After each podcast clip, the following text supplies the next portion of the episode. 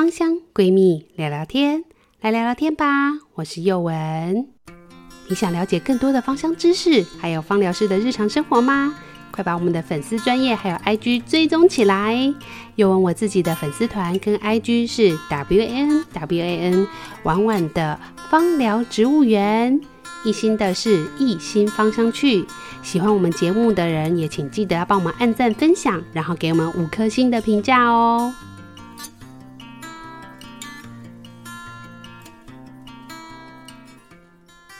Hello，大家好，我是宥雯。今天宥雯要跟大家聊什么呢？今天要跟大家聊聊芳疗的历史，希望大家不会觉得太无聊。但是我相信大家就先不要关掉，因为我觉得这可能是你目前为止可能经过是比较相对来讲比较完整的芳疗历史。当然，我并不是要从远古的什么三千年前史前时代开始聊这个芳疗啦。我要跟大家聊的是这个所谓的十九世纪到二十世纪这段时间的这个芳疗的部分。那这一集能不能聊得完呢？其实宥雯自己也没有把握啦，所以如果今天真的聊不完，我们可能就会把这一集剪成两集，上架两集，这样跟大家就。介绍一下，那为什么要特别去聊这个十九世纪到二十世纪呢？其实大家我们在讲这个所谓的精油啊，我们就会提到所谓的芳香疗法 （aromatherapy） 这个字。那这所谓的芳香疗法，其实比较蓬勃的发展是在十九世纪到二十世纪。那你会发现，主要都是一些法学或者是意大利的科学家的这些研究贡献。那这那十九世纪到二十世纪为什么会是芳香疗法的这个蓬勃发展？那你可以随便举例几个人啊，比如说像是。提到这个芳香疗法这个名词 aromatherapy，这个就是你每读芳疗一定会讲到他的这个名词的这个人，就是盖特佛赛。我们等一下我会讲到他的故事。那或者是我们在讲说，哎，成立这个 IFA 的这个人叫做摩利夫人。那摩利夫人她其实也是大家在这个时间点的一个很伟大的一个对芳疗有贡献的一个女生，这样子。那或者是我们也会提到所谓的上瓦涅啊，就是这个军医的部分。那你看这几个人，其实他们大概都是在十九世纪到二十世纪，就是说你不管是在考纳哈或者是埃尔菲你基本上都会读到他们有些关相关的一些文献或者是一些记录。但是你会发现，你不管怎么样在网络上查，你用中文查还是英文查，查来查去好像都是一些简单浅浅的带过他们的一些生平。那你就不禁会想，就是诶，为什么他们都刚好会是在这个？附近的时代生长，难道这个时代是有发生了什么事情吗？所以宥雯就很认真的去研究了这一系列的相关的他们的那个时空背景。那不得不说啦，这对宥雯来讲其实是有一点吃力的啦。所以如果宥雯等下有一点讲错的话，请大家多多的包涵，来再给我们点指点。那为什么说有点吃力呢？其实因为我们本身呢是化学工程相关科系毕业的，这个当然对我来讲，其实历史并不会太困难啊，因为我自己虽然说是念理工科，但是我的文科其实并不差。可是呢，其实我其实蛮害怕的地方，就是在这个欧洲的地方哈，就是这个世界历史跟世界地理。为什么这样讲呢？因为我自觉得啦，我自己的记忆力并不太差，在学生时代，所以背背这个历史，背背地理，对我来讲，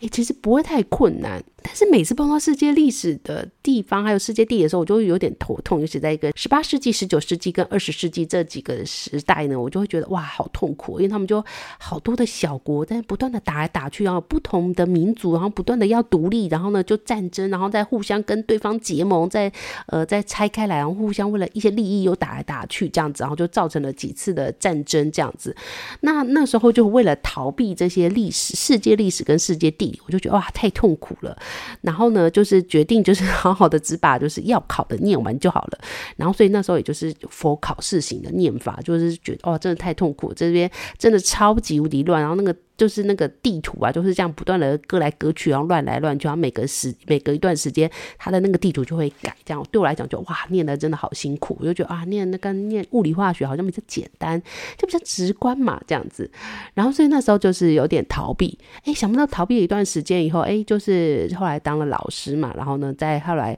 开始又学了精油，哎，觉得精油跟这个化学实在是太像，因为它的包含所谓的萃取啊，还有一些精油化学，对我来讲啊，这根本就是。本科嘛，就是萃取法对我这种化工系毕业来讲，就是真的是小儿科。不管是这所谓的 GC-MS，还是一些分析等等的，对我来讲就是哦，吃饭就是不是太困难了。不要讲好简单，这样有点太过分。但是就是会觉得哎，蛮熟悉，然后就是平常在学的东西。所以那时候刚学芳疗的时候，或是包含艾尔菲需要学的是生理解剖，对我来讲其实不是一个太困难的科目。反而到后来，就是慢慢念了念念了一段时间以后，就是很想去去研究这些呃所谓的芳疗的很有代表性的一些人物的时候，才去研究一下，发现哇天呐，他们就是在我最痛恨的这个时代出生的这些伟人呐。那所以后来就会觉得，哎，人生真的是不能够随便的逃避你讨厌的东西，因为你会发现兜了一圈以后，哎。你还是回来要念它，只是当然心态会不太一样。以前是为了考试而念嘛，现在是为了兴趣而念，所以你就可以念一些你自己喜欢的。那今天宥雯呢，就会跟大家从这个工业革命开始一路介绍到这个所谓的世界大战，再去介绍到这些芳香疗法的这些先驱们的历史故事。那希望呢，宥雯等下的讲解会让大家觉得生动活泼又有趣。毕竟呢，这个历史向来都是相对来讲比较枯燥乏味的啦，所以这对我来讲也是一个挑战。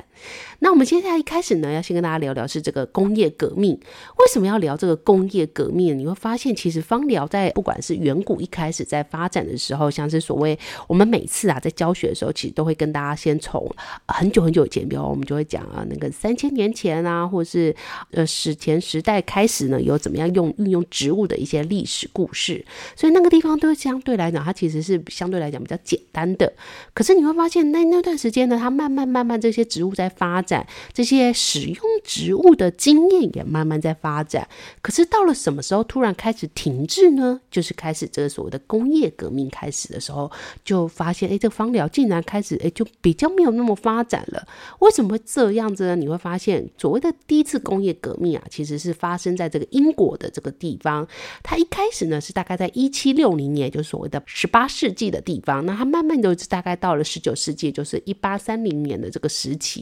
所谓的工业革命的定义呢，其实就是指说，哎，人类呀、就是从这个生产啊，慢慢转变的一个新的过程，就是出现了用机器呀、去取代所谓我们传统喜欢用人力啊、受力的这个方式，然后慢慢变成是由机器来去取代。那这段时间当然也产生了非常多新兴的科技，最具代表性就是在一七六九年的时候，由英国人瓦特改良了蒸汽机。那也因为瓦特改良这个蒸汽机呢，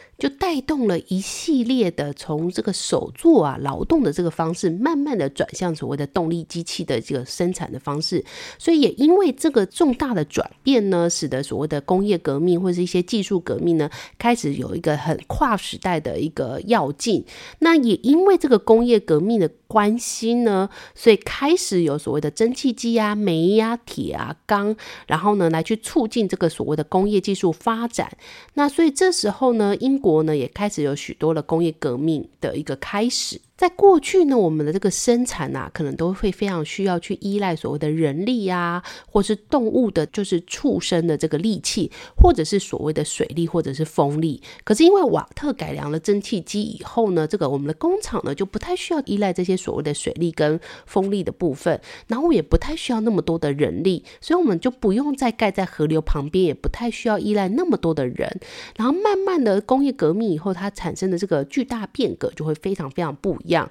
会跟那个之前的农业革命事实上是非常不一样的一个改变。那随着这个工业革命的发展，你会发现这个科学的发展也开始获得了许多的重视。因为这时候你会发现啊、包含了文艺复兴还有所谓的理性时代的这个启蒙运动，他们就开始慢慢的重视所谓的科学精神。所以西方的科学呢，就受到了许多重大的发展。所以那个时候的科学家也有许多的发明跟发现，那也帮忙了这个工业革命带来许多了机械性的帮忙。那也因为这个原因呢，你就会发现那个时候的西方的科学。开始蓬勃发展以后，这个西方的药学也可以得到了大量的一个蓬勃发展。所以那个时候呢，经过很好的萃取或者是研究一些单一成分，并且透过科技的方式呢，大量的复制产生这个所谓的西药的部分，使得呢这精油的部分或者所谓的植物的这些疗法呢，就相对来讲就视为许多。因为这个透过工业革命开始的这些技术呢，我们可以快速而且大量的复制这些药物的部分，而且可以很快速的这个减少这个所谓的成本部分。因为毕竟如果你要种这些草药，你需要的其实是相对来讲比较人力密集的一个状态，所以你的成本相对来讲也会比较高一点点。那呢，在那个时候呢，精油的发展还没有往科技的方向去论证它，所以这时候呢，相对来讲，西医的科学发展就相对来讲蓬勃发展许多。所以在那个时段，也应该可以这么说，虽然西医蓬勃发展，并没有特别的去打压所谓的芳疗或者是药草相关，可是呢，在选择上面来讲呢，就会因为西医的蓬勃发展，而使得这个方疗的相关的一些技术呢，也会相对来讲就变得比较没落一点点。那为什么到了十九世纪、二十世纪以后，开始又有许多的芳香疗法开始蓬勃发展呢？这事实上也可能会跟世界大战有关。在这个时空背景下面，其实就产生了两大的芳疗历史上非常有名的两大，就是一个叫爸爸，一个叫妈妈嘛。在十八世纪，这个法国化学家叫盖特佛赛，他也被称之为所谓的芳疗之父。那他事实上呢，是在法国的南部的这个地方去生长的。那么回到这个芳疗历史的部分。分哈，十八世纪的时候呢，就是我们刚刚讲的这个工业革命这一段时间呢，其实也有两个对芳疗来讲非常重大的人物开始在这个地方出生了。首先，第一个是十八世纪的这个法国化学家盖特佛赛，我们也称之为他是芳香疗法之父。那最有名的呢，就是他发生这个爆炸事件。那这个爆炸事件是怎么样子呢？就是首先呢，他在他自己的家里面做这个实验的时候，不小心发生了爆炸，烫伤了手。那传说中呢，他情急之下就把手立刻放到身边的一桶整个纯精油的薰衣草精油里面呢，然后就是把手放进去里面，然后但是他那时候当然是有点夸大，就说啊，神奇事情的发生了，这个薰衣草精油让他的手啊竟然都没有受伤。这当然我自己是觉得有一点点夸张啦。那我自己是认为他应该是其实还是有经过标准的这个就医过程。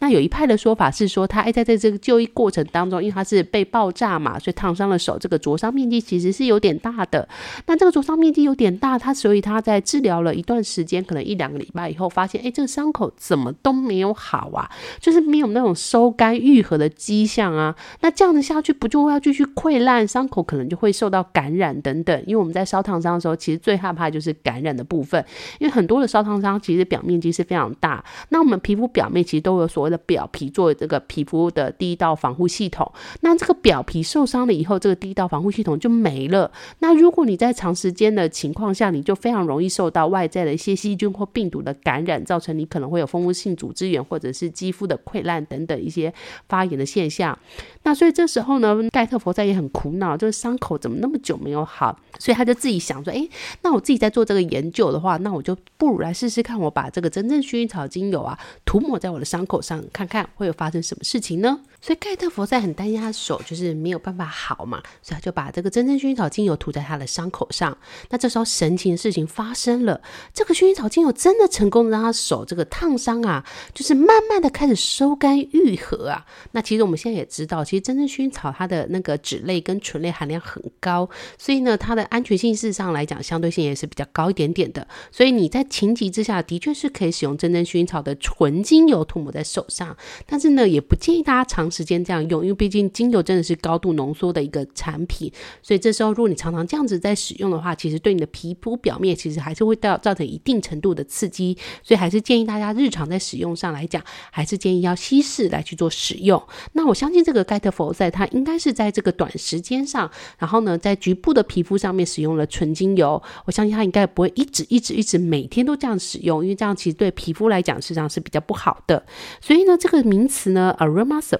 就是来自于这个法国的科学家盖特佛赛所提出来的。那这个事件呢，其实大概是发生在一九一零年的时候，帮大家再顺便记一下，一九一零年的时候，台湾正在干嘛？应该说中国那时候正在干嘛？一九一一年的时候，我们正在发动了什么革命？大家应该有学历史的话，应该就记得哦。中国历史上，我们正在做所谓的武昌起义。但那个时候，一九一零年的时候呢，盖特佛赛发生了这个小故事。那么，在一九二八年的一个科学期刊当中，他就发表了一篇文章。这时候，他也提出了所谓的 aromatherapy 芳香疗法这个名词来开始产生。那这里指的所谓的芳香疗法，指的是植物精油，因为它有非常好的一个渗透性，而能够达到肌肤的真皮层，进而被毛细血管所吸收，最后经由血液循环到达被治疗的器官。那盖特佛赛呢，就被称之为现代芳疗的这个创始人，或者是所谓的芳香疗法之父。那后来呢，继续有发扬光大这个芳香疗法的，则是我们有称之为芳疗界的教母之称啊，这个英国伦敦保养品专家的。玛格丽特·摩利夫人，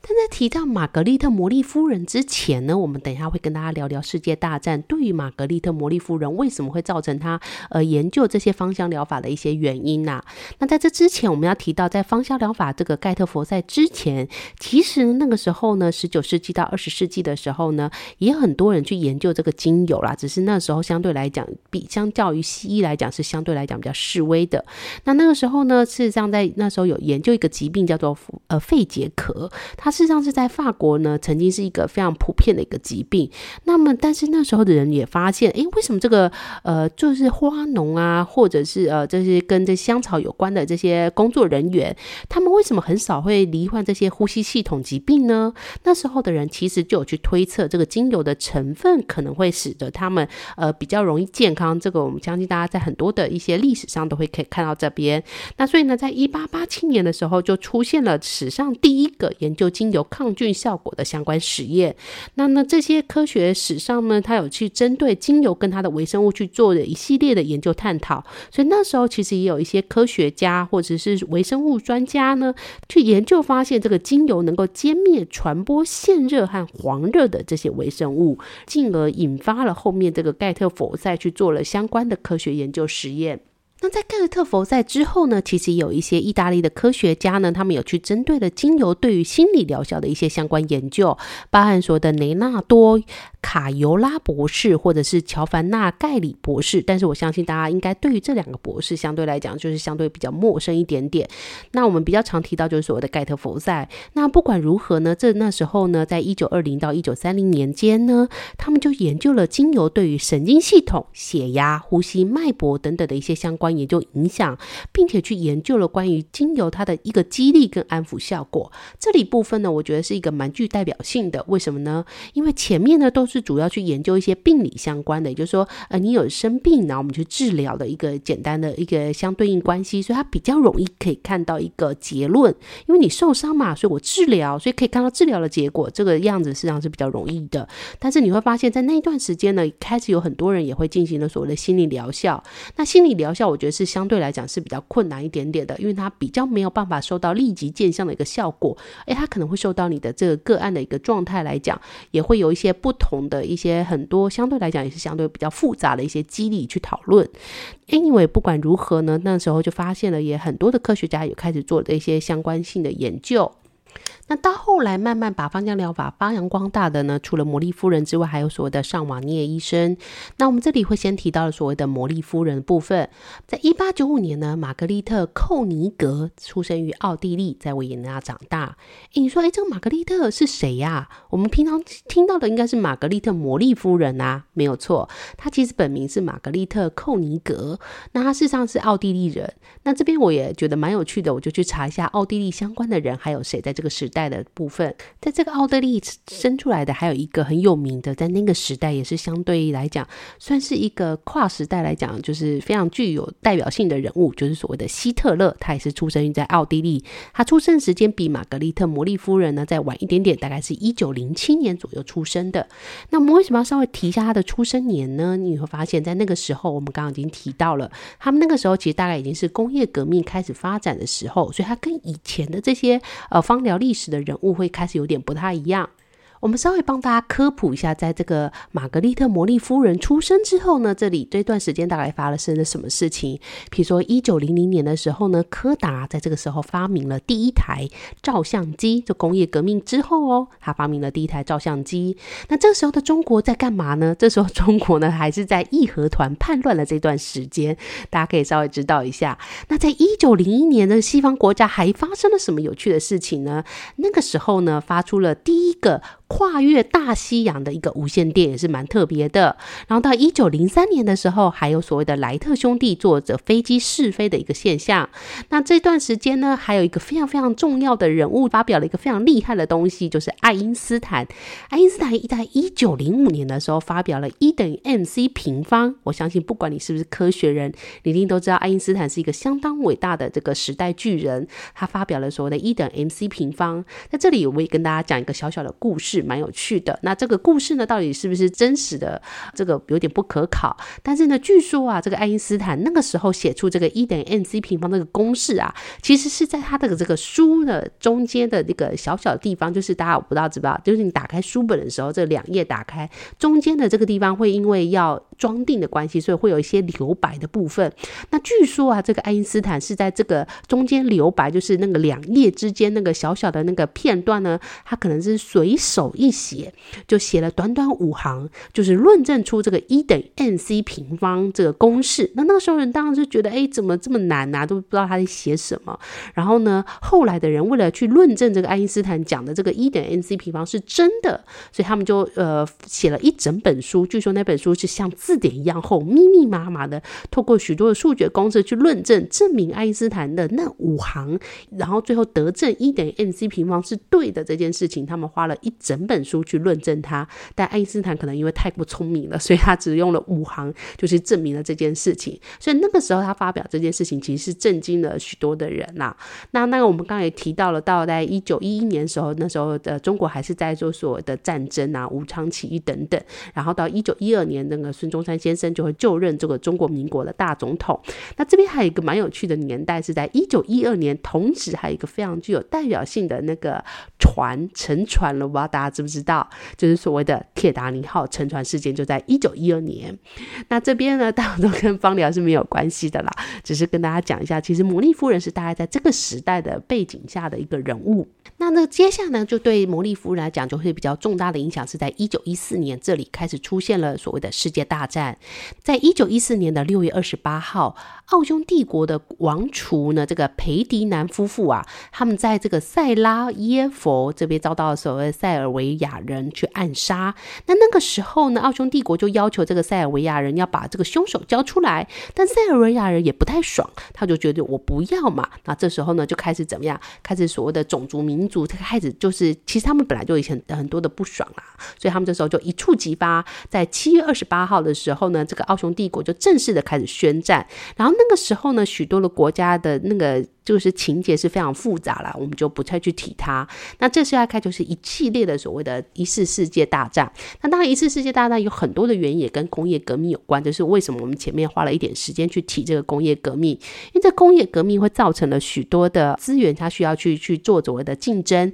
那当然还有所谓的殖民帝国的之间的竞争，都造成这些欧洲的国家不断的在打仗，互相的在较劲。那这些隐形的较劲，较劲久了就一触即发。所以接下来大家就互相的。就是是你跟我好，我跟你好，那敌人的敌人也是我们的朋友。那接下来呢，这个敌人不太好的时候，我们又跟另外一个敌人再去结合，这样子，所以互相来就是不断的结盟跟不断的打架，东扯西扯，从欧洲这个战场呢，慢慢扯到了世界，所以后来才变成所谓的世界大战。那这个部分我们不特别去提。那这个地方对魔力夫人有什么样的影响呢？当然有很重大的影响啊。魔力夫人的第一任丈夫跟她的儿子呢，就在这个第一次世界大战的时候死掉。那这个时候呢，你你会发现他们这个大战其实打了一蛮长的一段时间哦。那他打了大概四年半左右，在一九一八年的十一月十一号，这个德国的新共和政府终于是向这个协约国投降了。那这个超过五十个月的战争终于宣告结束。但是到了一九一九年，也就隔了五年左右，因为一九一四年的六月二十八号开始，就是因为这个刺杀事件开始引爆这个世界大战。那呢，就五年后的一九一九的六月二十八号。在法国的凡尔赛这边才终于签订的所谓的凡尔赛条约。那这个世界大战对于方疗来讲，为什么是一个很重要的历史呢？因为这个世界大战啊，双方动员大概超过七千万人。据说啊，死亡或者因为参战所受伤的人啊，超过一半以上。真正死亡的话，我记得没有错的话，是在这个赢的这个国家呢，赢的这些系列的国家，大概就死了一千万人。那输的这个德国这边的国家呢，大概也死了大概八百万人。所以将近两千万人人因为这个世界大战而死掉，而超过一半的人因为这个世界大战而有所谓的饥荒啊、生病啊、丧生等等。那这些繁荣的欧洲开始变得残破，所以这时候呢，各个国家就开始要去收拾这些经济萧条跟这社会混乱的一些残局。那这时候呢，就开始有许多的心灵上的一些事情需要透过不同的方法去安抚，所以才导致刚刚宥雯提到的这个一九二零到一九三零年代这些许多的科学家，他们开始去研究这些有关于心灵疗效的一些相关研究，以及这个时候就在这个世界第一次世界大战结束之后的这段时间开始去做研究。那也因为这个世界大战呢，对这个魔力夫人带走了她的第一任丈夫跟她的小孩，然后所以她后来呢才去嫁给了第二个就医生，就叫做魔力医生，所以她的名字到后来大家比较记得的是叫做玛格丽特魔力夫人。这个魔力实际上就是她第二任丈夫的姓氏。那这集的历史我们就先暂时结束在这个位置。那下一集呢，我们会再继续跟大家聊聊。在工业革命与世界大战的背景之下，芳疗的历史发展又会是怎么样的一个变化呢？那这些呃工业革命与世界大战的情况下，对这些芳疗史上面很有名的这几个名人，又会造成什么样的呃影响？那我们就下一集会再继续讨论。那我是叶文，今天很高兴与你聊聊历史。那我们下一集再见喽，拜拜。